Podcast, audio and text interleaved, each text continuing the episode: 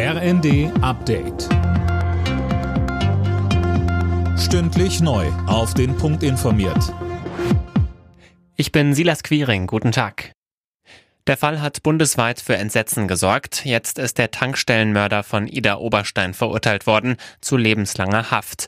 Das Landgericht Bad Kreuznach verurteilte den Mann wegen Mordes und unerlaubten Schusswaffenbesitzes. Der 50-Jährige hatte einen jungen Tankstellenmitarbeiter im Streit um die Maskenpflicht erschossen. Der Mann hatte die Tat dann später gestanden, die Verteidigung auf Totschlag plädiert.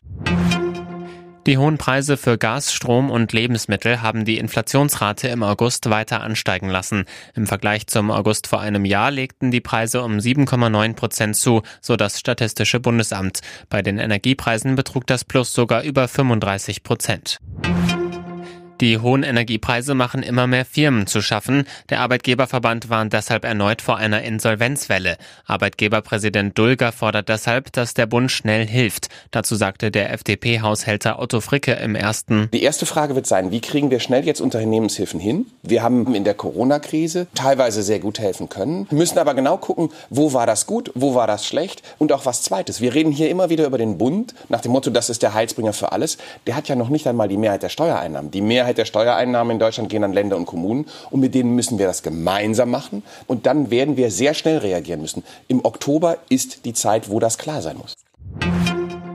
Für drei deutsche Clubs wird's heute in der Champions League ernst. Meister Bayern München trifft zu Hause auf den FC Barcelona. Dabei gibt's ein Wiedersehen mit Robert Lewandowski. Der Topstürmer war vor der neuen Saison nach Spanien gewechselt. Außerdem muss Leverkusen gegen Atletico Madrid ran und Frankfurt ist in Marseille gefordert.